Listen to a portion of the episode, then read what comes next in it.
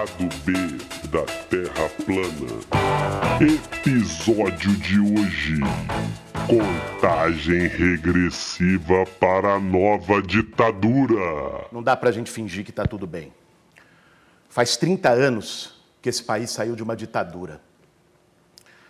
Muita gente morreu, muita gente foi torturada. Tem mãe que não conseguiu enterrar seu filho até hoje. Outro dia eu conversava com meu sogro e ele contava das torturas que sofreu durante a ditadura militar. Faz 30 anos, mas eu acho que a gente nunca teve tão perto disso que aconteceu naquele momento. Se nós estamos aqui hoje podendo discutir o futuro do Brasil, é porque teve gente que derramou sangue para ter democracia. É porque teve gente que deu a vida para isso. E olha, quando eu nasci, o Brasil estava numa ditadura. Eu não quero que as minhas filhas cresçam no país com uma ditadura. Sempre começa assim, com arma, com tudo se resolve na porrada, que a vida do ser humano não vale nada. Eu acho que nós temos que dar um grito nesse momento, botar a bola no chão e dizer ditadura nunca mais.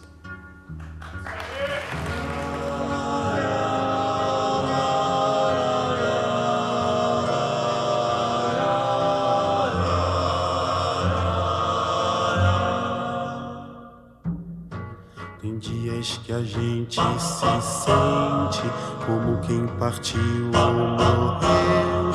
A gente estancou de repente,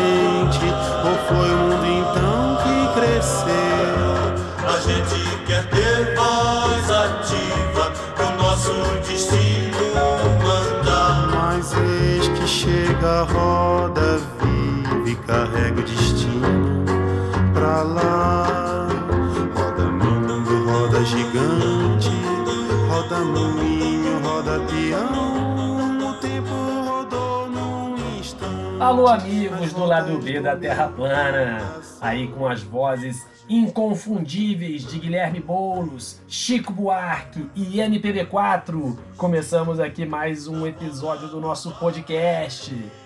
É, minha gente, bicho tá pegando, bicho tá pegando, né? Estamos aqui em vias de, quem sabe, aí viver o fechamento do regime, será? Nós vamos discutir isso hoje aqui no nosso podcast. Comigo estão diretamente de Volta Redonda, no sul do estado do Rio de Janeiro, nosso amigo Furrupa Nego. Seu alô, Furrupa. Boa noite, boa noite a todos, boa noite, companheirada. Vamos, vamos conversar mais um dia aí, né? Bater papo e tentar estribuchar e debulhar esse, esse meio velho aí, né? Beleza, beleza. E também aqui novos convidados. Temos aqui o historiador Marco Aurélio Ramalho Gandra, o famoso Mineiro. Seu alô, Mineiro. Olá, tudo bom com vocês? Obrigado pelo convite aí, é um prazer conversar com vocês. Valeu. Beleza, Mineiro. E também com a gente ela, a historiadora argentina mais brasileira do Brasil, Alejandra Esteves. Olá, pessoal, tudo bem? Vamos aí, vamos debater hoje, aproveitando pra gente ir passando o tempo junto nessa quarentena. Beleza, beleza. Então, minha gente, o negócio é o seguinte: eu queria, primeiro de tudo, fazer um, um- uma pequena recuperação aqui, né? Algumas coisas a gente já falou nos outros episódios, mas enfim, são, vamos fazer um pequeno histórico, né? Se a gente voltar no tempo, houve já, ainda antes da crise do coronavírus, a declaração né, do Eduardo Bolsonaro, o famoso Eduardo Bananinha, né, dizendo que se a situação do Brasil evoluísse para uma conjuntura de crise social com o levantamento popular, com levantes, enfim, com revolta da população, que poderia ser necessário um novo AI-5, né? Bom, aí já em fevereiro né, desse ano, o Bolsonaro mobilizou a sua base de alucinados e convocou uma marcha visando o fechamento do Congresso e do STF. Em março, ele disse, né, naquela entrevista que ele dá ali naquele, naquele chiqueirinho, né? Nunca o termo chiqueirinho foi tão apropriado, mas enfim, o mercadinho que o Bolsonaro tem ali, onde ele dá a entrevista para a imprensa, o Bolsonaro disse que se acontecesse no Brasil levantes e saques similares aos que aconteceram recentemente no Chile, né? Ele dizia assim que talvez a democracia que vocês tanto defendem pode cair. Quer dizer, que nós defendemos, ele não, né? Aliás, pouco tempo depois, em entrevista, entrevista pro Datena, né? É, o Datena perguntou pro Bolsonaro se algum dia ele poderia dar um golpe. E o Bolsonaro, ao invés de responder não, de jeito nenhum, ele disse: Olha, Datena, quem vai dar um golpe jamais fala antes, né? Quem vai dar um golpe não conta. Quer dizer, fica uma coisa meio esquisita, né? Veio o aniversário do golpe, nós estamos na semana do golpe de 64, né? E tanto o Bolsonaro quanto o vice Mourão foram às redes sociais saudar a data, que segundo Bolsonaro foi um grande dia da liberdade. É realmente inacreditável, né? A forma como ele se refere. E agora, mais recentemente, aconteceu assim uma armação impressionante. O Bolsonaro divulgou um vídeo gravado lá no Chiqueirinho, onde uma suposta professora aparece, né, dizendo que está desesperada, que o povo não aguenta mais e pedindo para o presidente para colocar os militares na rua, inclusive contra os governadores, né, que estão mantendo aí a política da quarentena, a política do isolamento, né? O Bolsonaro não só divulgou, né, a fala dessa suposta professora, como ainda disse que ela fala por milhões de brasileiros, etc, né? Acontece que pouco tempo depois a farsa foi desmascarada. Talvez inspirada aí pelo 1 de abril, eles fizeram uma farsa, porque a tal professora, na verdade, é uma empresária bolsonarista que não está passando necessidade alguma, né? Inclusive, ela própria foi uma das organizadoras daquelas carreatas, né? Onde os ricos do Brasil saíram com seus carrões, reivindicando que os pobres arrisquem a vida voltando ao trabalho, né? Para quê? Para fazer a máquina girar e garantir o lucro deles. Eles, claro, estão lá no seu home office ou até mesmo em alguns iates, porque a internet está divulgando aí, né, que alguns super ricos estão fazendo uma quarentena muito sofrida nos seus iates, né, se protegendo lá. E agora também mais recente, o Ministério da Saúde divulgou que a mortalidade no Brasil do coronavírus, levando em consideração os casos oficiais, né, gente? Está em torno de 4%. E aí, veja bem, se acontecer o que o Bolsonaro vem defendendo, que é a população se contaminar mesmo, porque supostamente precisa que isso aconteça para a economia voltar a funcionar e também para se criar a imunidade, enfim. Ele está dizendo que a população tem que ir para rua, tudo voltar ao normal e deixar o pessoal contaminar. E aí façam as contas vocês, gente. Se a população toda se contaminar, nós estamos falando aí de até 8 milhões de mortos. Se a população brasileira se contaminar, há uma mortalidade de 4%. Se metade da população se contaminar, né, ainda assim nós teríamos 4 milhões de mortos no Brasil esse ano. Então, olha só que loucura, gente, que loucura. Aí eu não sei nem se. É, eu, eu, fico pensando se, se, o Bolsonaro quer o caos, né? Se esse é o objetivo dele, né? Mas antes disso, vamos iniciar o nosso papo. É, eu queria falar com, com o Alejandro e com o Mineiro, nossos convidados de hoje, né? Porque vocês são historiadores com experiência de pesquisa na questão da memória, né? Reivindicando que os crimes cometidos na ditadura não sejam esquecidos e, pelo contrário, né, que sejam punidos os responsáveis pelas torturas, pelos assassinatos, pelas prisões arbitrárias, etc. Então, minha primeira pergunta é a seguinte: vai dar tempo? São duas, são duas perguntas. Minha primeira, primeira é a seguinte: vai dar tempo para nossa jovem democracia encarar o seu passado ditatorial ou vai vir outra ditadura antes? E a segunda pergunta, especificamente para vocês dois, vocês já estão preparados para vender arte na praia, né? Caso venha outro golpe? Boa. Quem começa? Alejandra, letra A, começa a letra A. É, eu acho que primeiro a gente tem que se perguntar como é que a gente chega nesse buraco que a gente tá, né? Como é que a gente, enfim, que sociedade é essa, né? Que chega nesse momento é, aceitando, num primeiro momento, que um militar, o vice, né, do Bolsonaro, e o próprio Bolsonaro, com esse discurso completamente anti-direitos humanos, chega ao poder, né?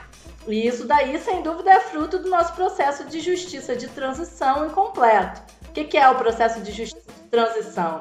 É justamente o período né, de suposta abertura política a partir de 79, em que os países que viveram regimes ditatoriais vão transitar do período ditatorial, do regime politicamente fechado, para o período democrático. Acontece que existem em, em países que passam por esse momento, eles precisam é, passar o seu passado a limpo, né? Como a gente costuma chamar. Precisa passar o passado a limpo. E o que, que implica isso? Uma das medidas necessárias que o Estado brasileiro, como violador dos direitos humanos, porque eram agentes do Estado que estavam fazendo, né, cometendo os crimes durante o período ditatorial, que eles então sejam responsabilizados pelos seus crimes, restabelecido o regime democrático. Isso não foi feito na nossa história, né? Mais do que isso, a gente não teve sequer direito à verdade histórica, né? A verdade sobre o nosso passado. De maneira que as novas gerações não conhecem o que aconteceu durante o regime militar não tem conhecimento das violações praticadas, das torturas, dos assassinatos, das prisões arbitrárias, das perseguições, das cassações de mandatos, ou seja, do, de todo o fechamento político do regime. As novas gerações, os jovens de hoje, não têm conhecimento sobre isso. Quando a gente aprende nos livros didáticos, o que se ensina majoritariamente é uma história de sucessão de governos militares. E mais do que tudo, o que está em disputa é dizer que o regime militar ele foi muito bom sim, porque ele desenvolveu economicamente o Brasil. Foi justamente nesse período em que o Brasil se industrializou. O Brasil saiu de um processo de atraso histórico marcado pela no, pelo nosso passado agrário e então se industrializa. E a gente não fala a outra faceta dessa história, que é mostrar como os trabalhadores, as principais, os principais alvos da ditadura militar, eles são os principais atingidos nesse processo. Né? Porque são os trabalhadores que, a partir de uma política de forte arrosto salarial, que vai bancar esse desenvolvimento econômico, né? O que quer dizer, o arrosto salarial quer dizer o, o, o, o achatamento dos salários, né? É, que faz com que esses trabalhadores percam o seu poder de compra. Então, é, toda a história tem dois lados. E, infelizmente, até hoje, um lado, que é o lado da, dos militares, contado pelos militares, vem sendo é, disseminado, enquanto que o lado é, daqueles que foram perseguidos e violados ainda é muito pouco conhecido. A gente precisa fazer uma menção à experiência da Comissão Nacional da Verdade, né, que vai tentar dar conta um pouco desse processo, mas ainda de forma insuficiente. Mas deixa eu entender uma coisa. É, o pessoal do Escola Sem Partido não vive dizendo que as escolas viraram centro né, de formação de guerrilheiros, e os professores são doutrinadores de esquerda e sei lá mais o quê. É, essa, essa doutrinação foi um trabalho de merda, então, né? Porque o que tem de gente aí defendendo a ditadura, né? Como é que é isso, menino? Explica aí. Pois é, rapaz, eu tô repensando, tô repensando meu diploma. Acho que eu vou entrar processar o Estado, porque meu diploma da UF acho que não, não prestou para nada. É, só para responder aquela sua segunda pergunta anterior, depois eu quero engatar nessa parte final que a, que a Alejandra falou. É, eu, como bom mineiro, né, eu gosto muito de praia. Mas se eu tiver que me esconder por aí, vai ser nas montanhas, né? Porque é, eu, eu gosto mais. Fujam para as colinas! Fujam para as colinas! Isso, re, reaprender a fazer artesanato em taco, agora que ninguém usa taco em casa mais, né? Arrumar taco velho aí, fazer, eu sabia fazer isso, sabe? Artesanato em taco, fica bonitinho, você posso Falei pra vocês aí. É, mas é o seguinte, o Rinaldo sabe como é que é, né? O Rinaldo, o Rinaldo sempre Fazia foi mesmo. um grande artesão. Se eu posso Fazia pegar pra vocês aqui, o Rinaldo leva jeito. O Rinaldo é nosso poeta otimista. É nosso poeta mais otimista do Brasil. É, só poeta não, é artesão também. Já é... tô me preparando pra isso, cara. Isso, mas eu ia dizer o seguinte, é... O Escola Sem Partido vem de um peixe que não existe em oceano nem em rio nenhum, né? Como se nós, professores de história, fôssemos capazes de uma doutrinação absoluta, como se nós fôssemos uma, uma, uma, nave, uma grande nave espacial que contaminasse a mente de todo mundo. Quem dera, né? Um dia eu ouvi o, o Chico Alencar falando sobre isso, que alguns deputados da direita em Brasília foram alunos dele. Ele falou, pô, se eu fosse doutrinador assim, esses caras não estavam fazendo o que eles fazem de barbaridade aqui em Brasília, tirando direitos dos trabalhadores. É, eu ia pegar o que a Alejandra falou no final, Porque a Comissão Nacional da Verdade, ela fez um trabalho muito bom, mas insuficiente, e ela não deu conta, por exemplo, de, e não ter tempo e nem condições para isso, de investigar o número de mortos desaparecidos, que é muito maior do que ela conseguiu levantar. Se você pegar populações indígenas, se você pegar a população rural, tem muita gente que nem documentação tinha, que não tem como nem saber mais. A ditadura matou, torturou, fez desaparecer muito mais gente do que se conseguiu investigar. Então essa turma que faz essas carreatas da morte, que fica naquele chiqueirinho lá para bater palma para fascista, essa população tá aí sim doutrinada para tentar convencer as pessoas que existiu agora há pouco tempo atrás, né, um período de estabilidade, de segurança, e não era assim não, né? Não era assim não. A gente não pode esquecer que se a gente, se a gente cometeu o crime de não levar em conta a história disso que se chama de Brasil antes da chegada dos portugueses, e começar a contar em 1500, quando a ditadura começa em 1964, o Brasil tinha apenas em vamos colocar aí 464 anos, tinha apenas 19 anos de, de democracia. Só. A democracia tava, não estava nem engatinhando ainda, né? Ainda tava, nem tinha desmamado ainda, e aí ela foi interrompida. Por mais que eles esperneiem, por mais que eles façam carreatas da morte, por mais que eles apoiem o caos que vai ser essa matança se não houver a prevenção, o combate à pandemia do, do Covid-19, eles não têm como negar que quem nunca respeitou a democracia no país, nunca respeitou os direitos civis, políticos e que isso comprometeu os direitos sociais, foi a direita brasileira, foram os setores conservadores brasileiros. Está na conta deles. Quem desrespeitou a democracia, quem rasgou a Constituição, quem destruiu um governo eleito, quem implantou um regime de terror que matou, torturou e sumiu com as pessoas, foi a direita brasileira. Eles não podem, por mais que eles tentem, eles não conseguem é, apagar essa mancha na história desse falso liberalismo brasileiro. Agora, entre eles, né, para tentar responder se falou classe partido, entre eles militares, né, entre eles militares, existe uma mágoa, né, porque eles avaliam, eles avaliam, o setor deles, de que a, a, a versão da história os coloca como tiranos. Eles não conseguiram fazer prevalecer a, a, a ideia de que eles fizeram uma intervenção para poder respaldar a democracia, uma intervenção que durou 21 anos, né? É, então eles estariam agora preocupados em desfazer essa imagem, que está de acordo com o movimento né, ultraconservador desse, dessa pessoa sem noção que está no poder no país. Mas esse debate não vai acabar agora, não vai acabar tão cedo, só que eles estão partindo para. A impressão que a gente tem, né? É que eles estão partindo para para o fechamento do regime. Hoje mesmo, agora há pouco, agora há pouco eu li de que o general Braga Neto, né, que comandou as tropas de ocupação no Rio, ele que foi chefe agora recentemente do Estado-Maior das Forças Armadas, que ele agora da, da, ministro-chefe do Gabinete Civil, né, que ele agora assumiu de fato a presidência da República, entendido como a necessidade de conduzir durante a pandemia, né, e que o Bolsonaro está meio que jogado no canto, né, isolado. Então, eu entendo o seguinte: eu acho que os militares não vão destituí-lo. Eles vão colocar uma focinheira no Bolsonaro, uma camisa de força, deixar ele amarrado num canto e vão tocar. Se for isso mesmo, como eu li agora há pouco nesse post de internet, seria o golpe militar mais discreto que a gente já viu por aí. Eu ia falar aí agora. Aí. O, Ô, Furrupa, deixa eu te perguntar uma coisa. Você dá curso desse artesanato aí? Porque o regime vai fechar, cara. Ó, rapaz, eu já vi toda a coisa bonita. Ó, o regime vai fechar mesmo? Como é que você tá vendo isso aí? Teve uma, teve uma confecção, ele e a irmã dele, a camisa mais bonita que já vi na minha vida, era o Rinaldo e a irmã dele que fazia. Olha aí, Rinaldo. É, é, é, estamos fazendo aqui o merchan. É merchan do artesanato. É, Marco Aurélio, Marco Aurélio, é suspeito de, de, porque ele era um cliente é, forte, quadro entendeu? também, ele fazia é, quadro, fazia na verdade, na, na, na verdade, madeira, um em cima do outro. Não, fazia isso tudo, rapaz, fazia isso tudo.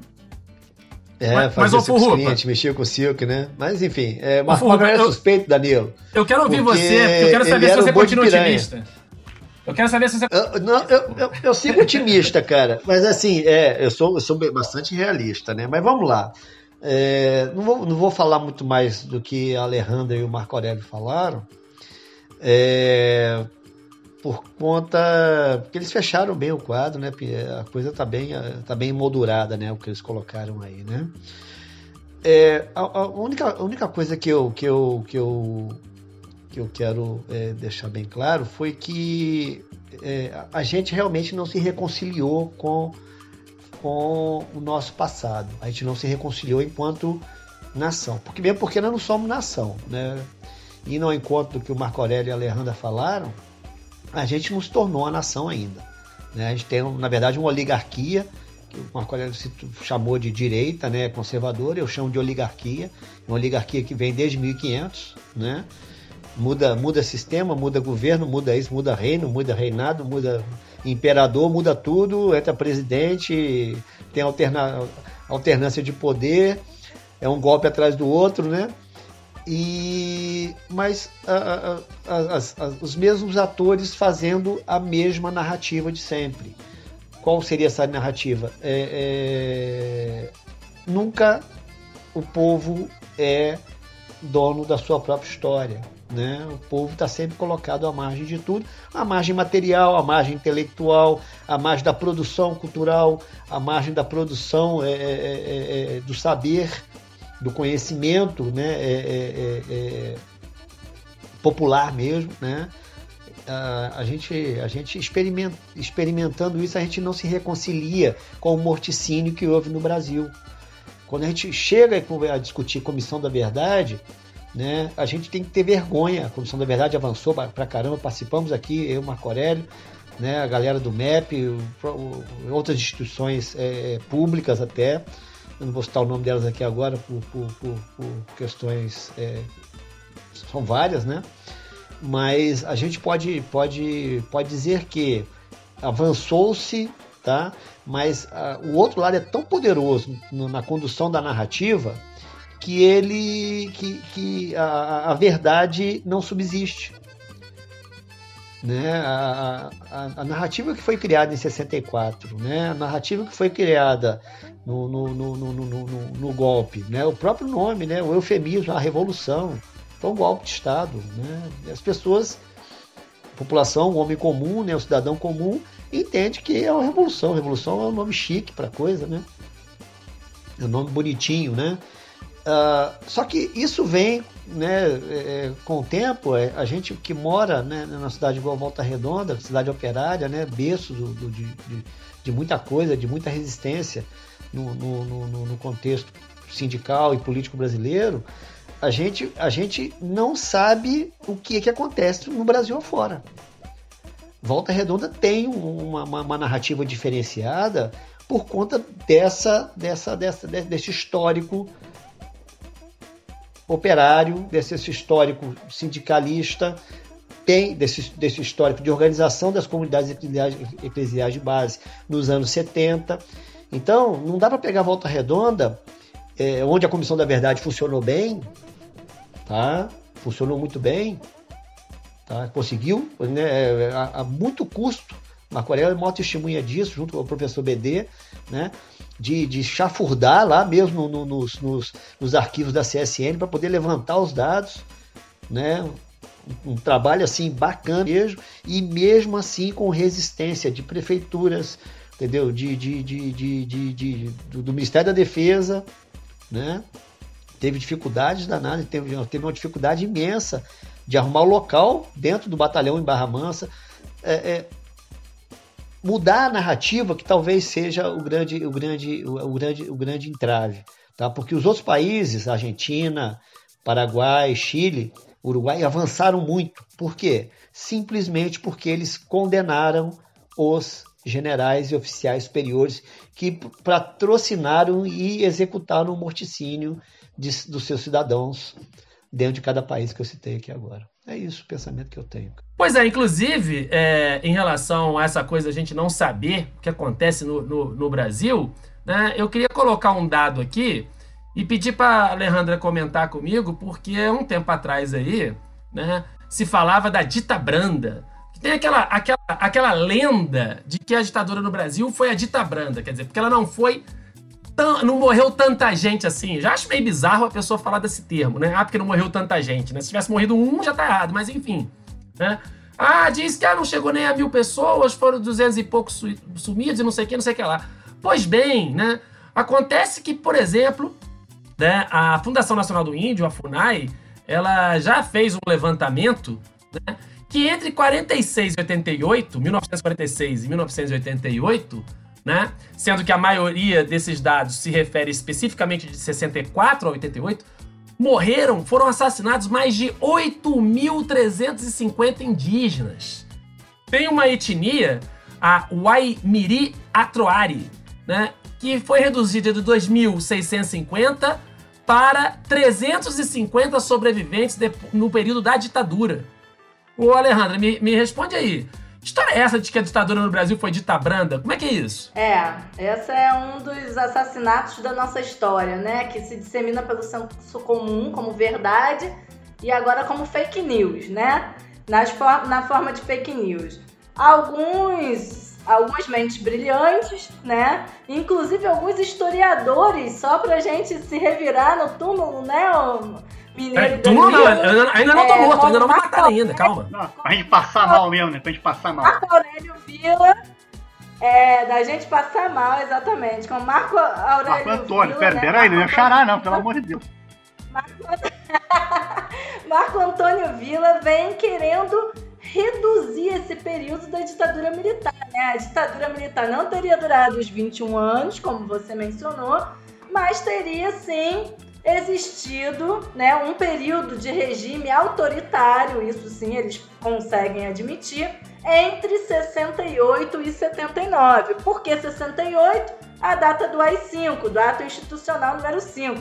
Famigerado AI-5 que fecha, né, é, é, enfim, todas as liberdades, acaba, né, é, é, a pá de cal em todas as liberdades democráticas do Brasil. E 79, porque seria então o período de restabelecimento é, da vida democrática, parlamentar, isso aí se restringindo a uma dinâmica de organização política pura e simplesmente ligada ao funcionamento né, do Congresso Nacional e é, das atividades políticas. Né? Então, como se fosse suficiente existir, por exemplo, né, uma abertura agora do, do, do, do dos partidos políticos para que o regime então autoritário não é, existisse mais. Enquanto a gente sabe que mesmo após 79 e mesmo antes de 68, as torturas, prisões arbitrárias,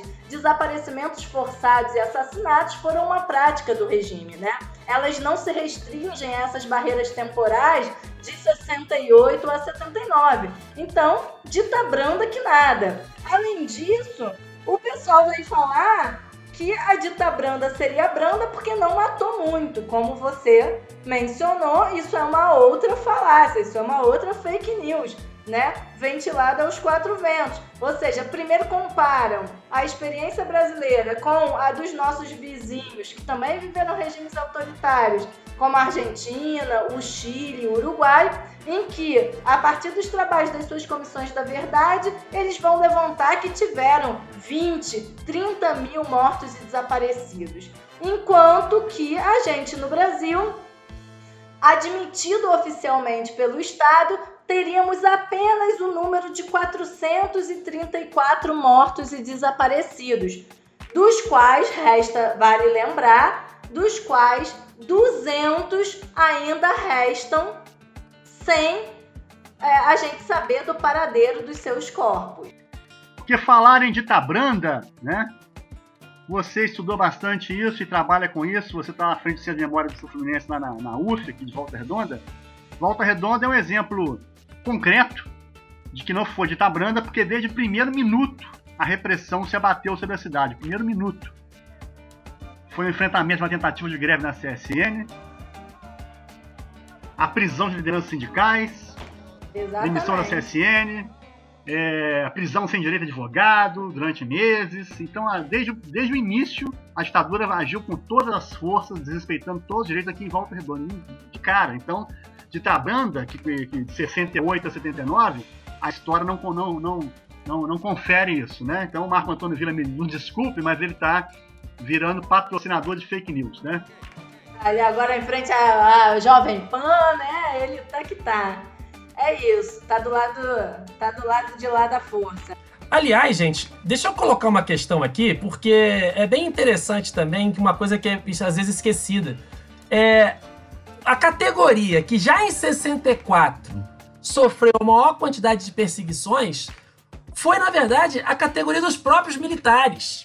Nós sabemos hoje que foram aproximadamente 500 membros das Forças Armadas que imediatamente a partir de 64 já começaram a ser perseguidos, e aí tem desde prisão, tortura, gente que, que levou baixa, assim, por questões políticas. Ou seja, inclusive os militares, os militares que eram legalistas, que estavam pela, pela Constituição, que eram contrários ao fim da democracia do Brasil, eles também foram perseguidos, né? E aí fica, às vezes, agora o pessoalzinho mais jovem, que está lá nas Forças Armadas sendo. É, sofrendo essa lavagem cerebral que eles devem fazer lá dentro, né? Defendendo uma ditadura que eles mesmos nem estavam nem nascidos às vezes e não sabem que teve colegas deles da época que também sofreram perseguições. Não é isso? É, isso é importante falar, inclusive na nossa região, né? Porque aqui os únicos casos de mortes conhecidas, de assassinatos conhecidos até hoje, são justamente dos quatro soldados mortos, né? Ou seja, eram membros do próprio primeiro batalhão de infantaria blindada que fazia o desserviço de repressão e prisão da classe trabalhadora e dos militantes da região, né? E que acabaram sendo assassinados numa operação que prendeu 15 desses soldados. Mas ao mesmo tempo a nossa região também é exemplo no sentido da responsabilização de, de, pela morte desses soldados, né? É o único caso no Brasil em que militares foram condenados durante o próprio regime militar de 72 para 79 pela morte, né, é, é, em decorrência de torturas de é, militantes vítimas de torturas, né? Então, a nossa região ela vai ser um caso único no Brasil inteiro pela responsabilização é, dos torturadores que foram condenados e que juntos somaram uma pena de quase 500 anos de prisão. É claro que no Brasil a gente sabe que tudo tem aquele jeitinho, né? Então as penas foram sendo é, diminuídas ao longo do tempo, mas de qualquer forma isso é simbólico pra gente, né? Alejandro, e... você me permite, Alejandro? É, essa página infeliz da nossa história de militar matar militar sob tortura aqui no batalhão de Barra Mansa. E depois eles serem condenados porque foi tão tão é, tão forte esse episódio, né, que até envolveu a participação do, do bispo Dom Valdir Calheiros, denunciou isso né, internacionalmente. Eu só queria dizer que isso, isso, na verdade, é a materialização de que, entre os militares, desde a criação da Escola Superior de Guerra, quanto mais a Guerra Fria ficava quente, né, havia a, a, a imposição de uma visão única, né, de um pensamento único. E isso se concretizou com o golpe de 64. Então, com o golpe, os militares tiveram para si mesmos a carta branca para expulsar, torturar e matar todos os militares que não concordassem com eles. Então, hoje, isso, isso, isso virou um problema para o nosso país. Hoje, hoje a, a polícia militar, mais especificamente, mas também as Forças Armadas, são um obstáculo para a consolidação de um regime democrático no Brasil, seja mesmo um regime fraquinho, liberal, burguês, né? Porque hoje, para você ser militar, você tem que aceitar trabalhar, viver num ambiente que não tem democracia. As Forças Armadas, as Polícia Militar no Brasil, quem está lá dentro, lá não é ambiente de democracia, mas é um aprendizado de autoritarismo.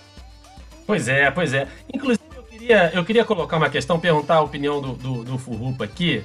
É, pelo seguinte, é, Primeiro, primeiro a gente já está falando de Volta Redonda, né? Cidade do interior do estado, Barra Mansa, que é a cidade vizinha, onde estava o batalhão de infantaria blindada, né? Onde aconteceram esses, esses casos aí de tortura e morte, né? E hoje existe um projeto, né?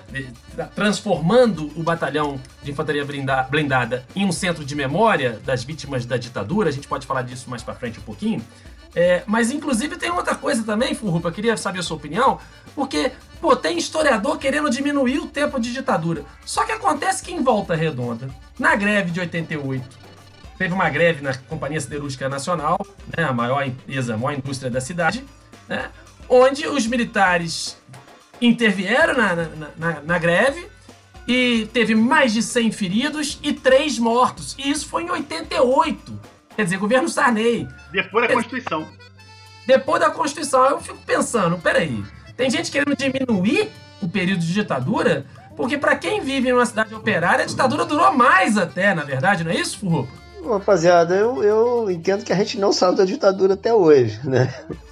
É, como o Marco Aurélio falou aí, né, é, a gente vive um, um, regime liberal, né, com algumas concessões democráticas, né, se é que se pode chamar isso de concessão, né, onde todo o processo e qual, qualquer processo democrático ele tem um condão do poder financeiro, né, do poder da mídia, né, então, é, o que aconteceu em 88 em Volta Redonda, né, e também é, é, é da mesma maneira que, que, que aconteceu pós-64, nenhum, nenhum dos comandantes, tanto da, da, A gente esquece de falar, tá? A polícia do Moreira Franco também cometeu excessos aqui no, no, no estado do Rio de Janeiro, no, no, no dia da, da, da, da do, do, do, do, Levante, né?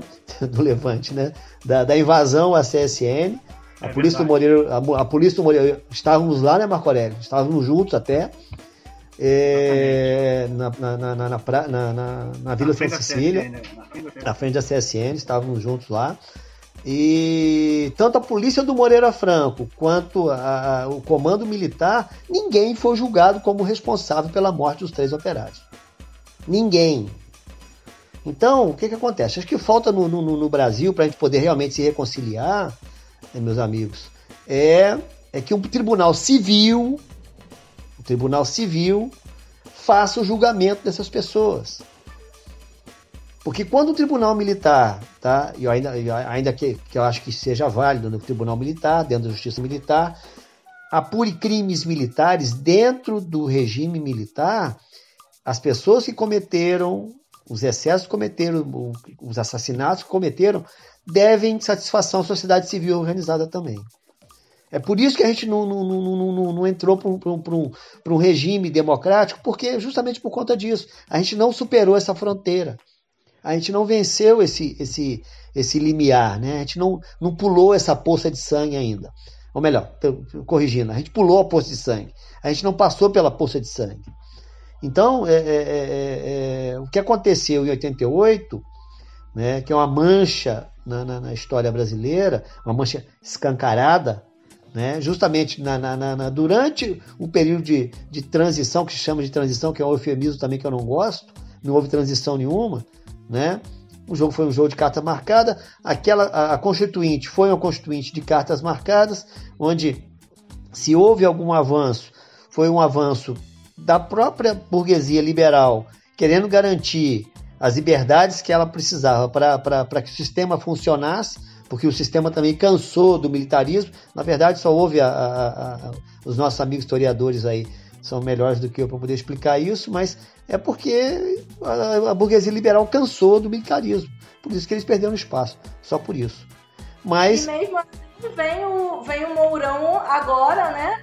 Querendo dizer que a nossa Constituição ela é um empecilho e ela é muito longa e tem muitas emendas, então que a gente precisaria fazer uma nova Constituição mais adequada aos novos tempos. Né? Porque mesmo assim, com todos esses entraves, a nossa Constituição, ela ainda conseguiu consolidar alguns dos valores democráticos e também foi uma oportunidade de é, disputa de projetos ali nesse momento em que os movimentos sociais voltavam a se reorganizar e a ter voz no cenário nacional. É, né? só uma, sim, só uma sim, coisinha, só uma você. coisinha. O Rinaldo falou do, de não ter sido punido o general que conduziu o massacre aqui em Volta Redonda. A gente educa pelo exemplo, né? Ele não só não foi punido, como ele foi promovido depois pelo Fernando Collor de Mello. Sim, sim. Quer dizer, que pariu. Então, esse... assim, se você pegar a Constituição de 88, ela que a Alejandra acabou de citar, ela o que pra, para o nosso entendimento de uma sociedade livre, democrática, fraterna, justa, ela avançou muito pouco. Mas se a gente olhar para a história do Brasil, ela avançou muito.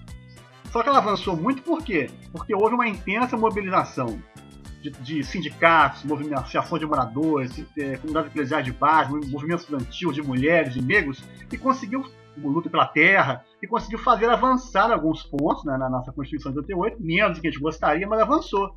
E ela é promulgada em 88, e, vem seguidamente sendo desrespeitada, né? Como você concorda com você que essa tutela militar, essa, esse risco de uma ingerência militar, isso foi mantido na Constituição e isso é, um, é uma, uma, espada sobre a nossa cabeça que está aí até hoje e agora a gente está vendo ela, o braço abaixando sobre a nossa cabeça. Pois é, inclusive, inclusive na Constituição, é, a gente tem que lembrar que, por exemplo, o SUS né, é uma criação da Constituição de 88. Exatamente. O SUS que vai segurar um pouquinho né, a barra agora nessa crise do coronavírus. E esse SUS que é tão atacado pelos mesmos setores defensores da ditadura que atacam o SUS o tempo todo e agora tá todo mundo, pelo amor de Deus, SUS, faz alguma coisa para nos ajudar. Mas eu queria colocar uma coisa aqui, vocês sabem que o Dani Love, ele trabalha com podcast, mas o Danilo Caruso é historiador também. Caraca, eu, eu sabia.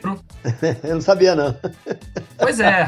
é mas... Na época da faculdade, eu me lembro que se dizia que os militares, apesar de terem sido bem-sucedidos em dar o golpe e de também conduzir o processo da abertura política, eles teriam sido, isso é o que eu escutei na época da minha graduação, eles teriam sido derrotados na, abre aspas, Batalha da Memória.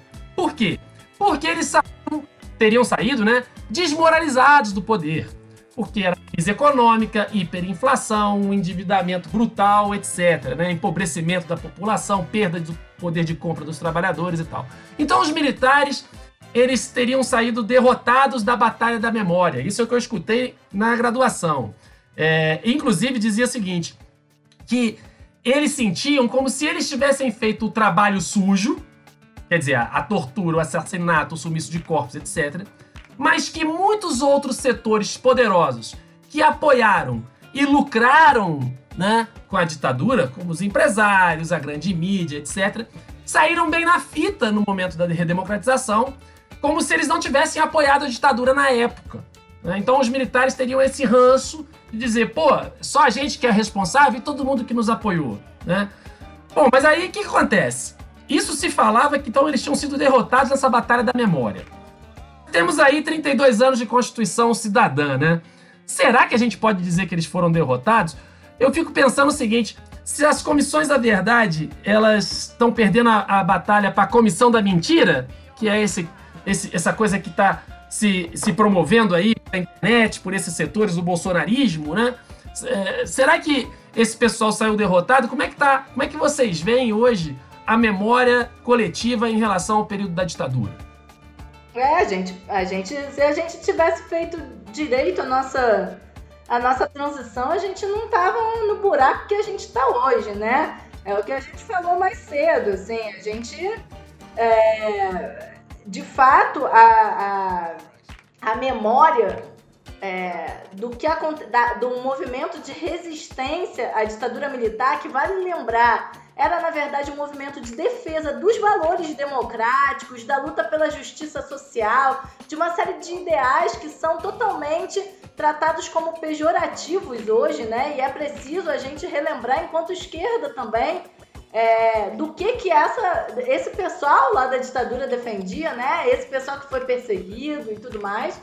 E, de fato, eles fizeram um movimento de é, tentativa de denúncia da maneira, com as armas, né, com os instrumentos que eles tinham em mãos. O Tortura Nunca Mais é um exemplo importante nesse processo de tentativa de contar para a sociedade o que havia acontecido nos porões da ditadura. Mas ninguém fala se não tem um ouvido que escute, né? E esse foi o problema. Faltou uma política de Estado suficiente, como houve nos nossos vizinhos, na Argentina e no Chile, que levou com seriedade o trabalho de responsabilização. O Furrupa falou antes, é, não tem reconciliação nacional se não existe justiça. E aqueles que foram perseguidos e violados pela ditadura militar não foram justiçados, não sentem que é, a justiça foi feita em memória dos seus familiares e em memória das próprias violações que sofreram. Então isso é um problema. Como é que a gente segue em frente se você tem que continuar convivendo com o seu torturador? Como é que a gente segue em frente se é, o a, gente tem, a gente tem dificuldade de relatar para o nosso filho aquilo que a gente sofreu de tortura dentro da prisão, porque é uma memória tão difícil e uma memória incomunicável. Por mais que a gente diga como foi, ninguém vai entender direito como foi. Então, para a gente passar limpo isso, a gente precisa que a justiça seja feita. E os autos de resistência estão aí para mostrar que houve uma continuidade desse processo autoritário. Né? Os autos de resistência nada mais são do que o que a gente chama do nosso entulho autoritário. Né? O que, que é o auto de resistência? É a, a, a mesma política genocida de Estado aplicada agora aos nossos é, pobres pretos da periferia. Né? Então a gente vê essa continuidade. Pois é, pois é. Eu, eu fico pensando o seguinte, gente. É, será, e aí eu queria a opinião de vocês, será que o Bolsonaro quer o caos? É isso que ele quer, de fato? Porque veja bem, aparentemente o que, que ele está fazendo? Ele está atacando em duas frentes. De um lado, ele atrapalha as medidas de saúde pública. Né, o que pode gerar uma quantidade de mortes assim é, na casa dos milhões, talvez, né? né? Com colapso da saúde pública, etc. Então ele ataca essas medidas por um lado. E por outro, ele aprova medidas de redução de salário e, inclusive, atrasa ao máximo possível a implementação das políticas compensatórias que vêm sendo aprovadas no Congresso Nacional. Né? Quer dizer, é, o Congresso, bem ou mal, aprovou alguma coisinha, é muito aquém do que a gente precisa, mas mesmo isso o Bolsonaro vai atrasando, quer dizer, parece que ele está trabalhando pelo caos. Tem alguma lógica nisso ou é maldade pura? A minha pergunta é assim: o caos ajuda a instalar as ditaduras? Ô, Danilo, é. Vou querer ouvir todo mundo, porque esse é um, é um ponto muito delicado. Mas vou ter uma conversar até com as minhas turmas aqui, de que tem a, sabe aquelas, aquelas situações na história em que as circunstâncias elas são todas desfavoráveis, é uma coincidência de circunstâncias favoráveis. Acho que o Brasil se encontra assim, né? É, enquanto ele está ele tá anunciando, fazendo, defendendo exatamente o contrário do que o mundo inteiro faz, do que a ciência defende, que a gente está sendo largamente debatido até pela imprensa burguesa do Brasil, que contribuiu para o golpe de 2016, está todo mundo vendo o absurdo que é essa pessoa irresponsável, desqualificada, perigosa na presidência da República. Mas, para além dele, a gente tem que entender que para nossa, nossa infelicidade, nesse momento em que é necessário é, que o Estado né, use o seu poder para poder fazer, é, permitir o mínimo de, de, destruição da sociedade que essa pandemia vai gerar, o Estado está na mão de um Chicago Boy, de um Paulo Guedes da vida, de um cara que foi é, formado na ditadura do Pinochet, ultra neoliberal radical que não admite debater é, é, política protetora do Estado. Então, assim, é um momento muito delicado para a história do país. E aí, acho que eu vou tentar finalizar aqui, é, essa coincidência ruim de circunstâncias, é que os setores conservadores brasileiros imaginavam a direita brasileira, né, a burguesia brasileira mais, mais, mais é, reacionária, mais violenta, mais autoritária, quando não conseguem ganhar a eleição de 2014 e o país mergulha numa crise econômica, se aproveita da crise econômica, implementam um golpe em 2016, mas mesmo assim eles não conseguiram ter a hegemonia, ter o controle da, da, da, situação do nosso país. E aí precisaram soltar um monstro, o monstro do fascismo. O Bolsonaro é uma besta quadrada que agora, ao que parece, até incontrolável. Os militares parecem que ter que botar um. amarrar ele uma camisa de força, botar uma focinheira nele, mas tiver que soltar um monstro.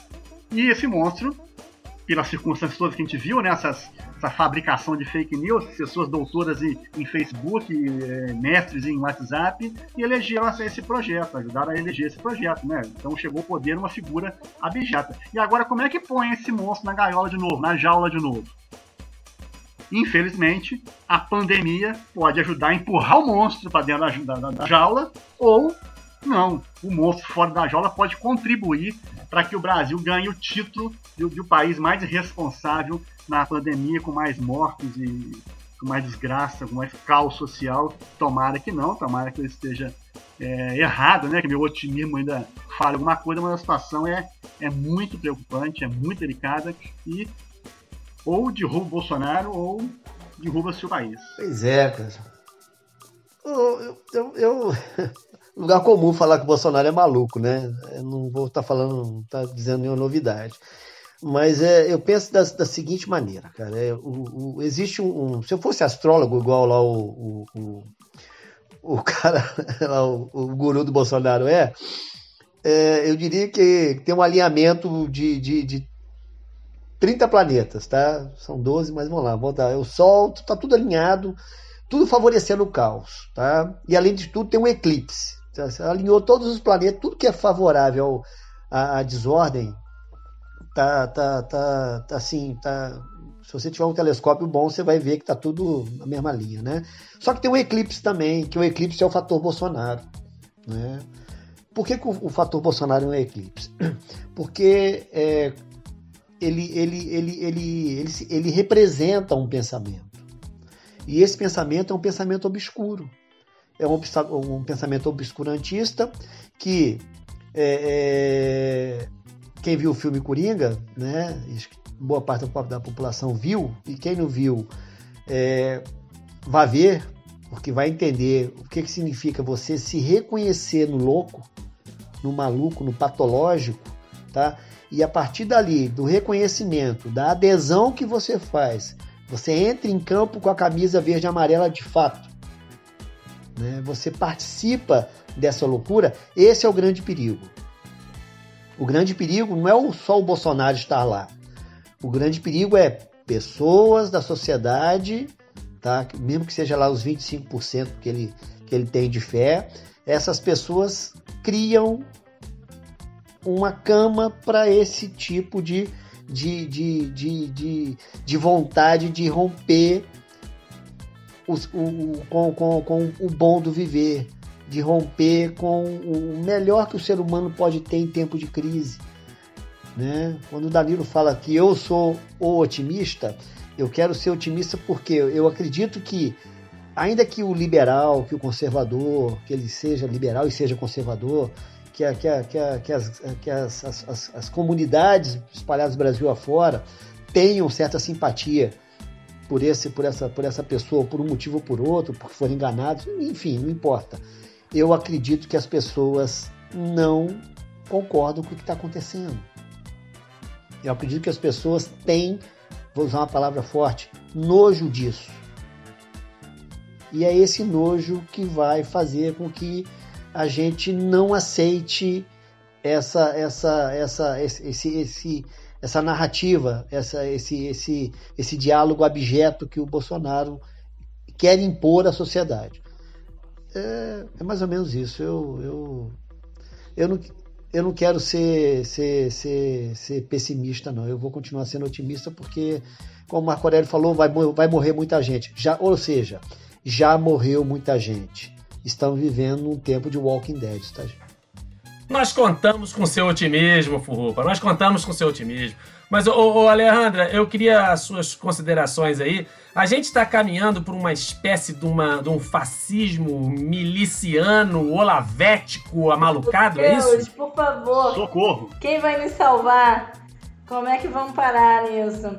É, eu acho que mais uma vez a gente vê aí, tá em plano acordo aí nas falas do, dos companheiros. Eu acho que, mais uma vez, a gente vê né, essa política de caos implementada aí pelo Bolsonaro, a gente vê um suposto desenvolvimento econômico, né, colocado à frente do bem-estar da população, como se as duas coisas não precisassem, né, não fizessem parte do mesmo todo. É... E a gente, a gente vê, na verdade, né? E aí, infelizmente, não é novidade do governo Bolsonaro, mas a gente vê uma continuidade entre os nossos governos é, do pós-redemocratização, né? No que se refere, sobretudo, à política que implementa com relação à população pobre, periférica do país. Então, isso é a, a política de segurança genocida, né? Vai continuar existindo se a gente não fizer nada, se a gente não conseguir reinventar essas formas de, de articulação. E é, não foi pela greve geral que a gente estava organizando, né? Mas foi pela pandemia que o mundo precisou parar de alguma forma, né? E de alguma maneira eu acho que a gente tem tirado, apesar das mortes e do caos, né? E dessa quarentena forçada, de toda a angústia que esse processo envolve, É, a gente tem que tirar, eu também, como Furruca, o Furrupa, eu sou uma otimista, tentar tirar o que, que tem de bom dessa experiência. E tentar tirar o de bom dessa experiência é a gente ter principalmente esse tempo, né? De estar, de resgatar esses nossos lados, esses nossos laços comunitários. A gente tá se voltando pro nosso vizinho. Eu não conhecia os vizinhos do meu prédio, né? E agora a gente tá podendo se encontrar. Agora, o Bolsonaro colocou a gente numa situação tão caótica, tão caótica, que, enfim, se antes a gente pediu fora Bolsonaro, a gente a, a, gente dizia o ele não antes da campanha, agora quando a gente pede o fora Bolsonaro, a gente pede um pouco reticente, porque na verdade a gente tem medo do que vem pela frente. É o Mourão que a gente quer? Como é que a gente faz, né? É a gente aceitar um militar voltar ao governo pelas vias legais e assim de mão beijada? Como é que vai ser isso? Um governo que já é altamente militarizado e um militar como o Mourão, que a gente sabe que hoje tá, tá querendo, né, se fantasiar de uma outra pessoa que ele nunca foi, né? Que é um moderado, o cara do bom senso, porque o Bolsonaro é tão tosco, né? que ele virou o cara do bom senso. Mas a gente conhece muito bem o histórico do Mourão, né? Então a gente só pode olhar temerosamente para o nosso futuro e temer o que é, eventualmente, se o Bolsonaro ou é impeachmentado. E aí seria o terceiro impeachment do período pós-democratização, depois da, da, ditadura militar, né? Ou se a gente quer, quer dizer, a gente vai dar é, o poder para o Mourão, né? Ou seja, o processo de militarização que já está em curso, ele vai ser legitimado com a saída do Bolsonaro. A gente fica numa situação, né? Numa sinuca de bico que, enfim, é difícil a gente é, manter o otimismo é, sendo realista. Estamos ferrados, gente. Permite, estamos ferrados. Mas só para que eu gostei muito que, do, que os colegas falaram, e o Rinaldo citou o, o, o, Coringa, né? Aí eu queria lembrar do Bacurau, né? Porque, pra, como a Alejandra falou, para quem vive na periferia, para quem vive nas favelas, nas comunidades mais pobres do Brasil, a ditadura não acabou, né? Que é porrada em cima de porrada, é tiro na cabecinha, né? É, passa sucessão de governos que nunca respeitaram. Piorou, né? Isso. Não acabou, mas piorou, porque desde lá do pacote do anticrime que isso, o Moro quis entuchar isso. na nossa e foi assim, quem tá resistindo a ele né? tem, tem, tem, tem, que reforçar quem resiste, porque esse Moro é mais, se bobear, é mais perigoso do que o Bolsonaro, né? Porque pelo apoio, a extrema-direita tá com ele também. É, Mas eu ia dizer, porque o Rinaldo citou o Coringa, né? A gente tem que citar o Bacurau também, né? Porque essas formas de dominação elas estão aí, estão agora se fortalecendo, estão apontando para um golpe, mas nós estamos resistindo, né, como Bacurau.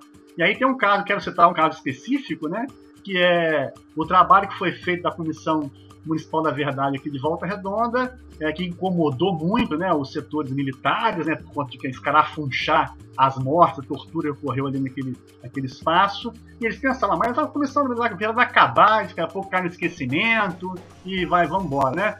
Pô, Aí vem a USP Volta Redonda. A Alejandra vem trabalhar em Volta Redonda. Começa sem as memórias do Sul Fluminense de Genival Luiz. E aí, tá lá, né? O Bacurau, eu, eu, eu entendo que o Ciência Memórias do Fluminense é o Bacurau atuando aí contra o militarismo galopante que a gente está enfrentando aí, né? E a gente tem que ser. Só que Bacurau não é um só, né? É uma galera, é uma, uma comunidade inteira, então nós temos que resistir muito para não virarmos de vez uma republiqueta de, de, de sanguinários, de ditadores sanguinários que ninguém respeita, né? A resistência tá no nosso DNA, não tem jeito. Exatamente. Beleza. Minha gente, se dependesse de mim, nós ficaríamos falando aí por mais duas horas, três horas, quatro horas, até o Bolsonaro cair. E o Mourão também. também Mas... O Moro também. Encerrando o nosso. O Moro também. Né? E os bolsominions também. Mas enfim, nós temos pois que é. bater todas as caixas aqui hoje. O nosso, o nosso podcast de hoje, nosso episódio de hoje.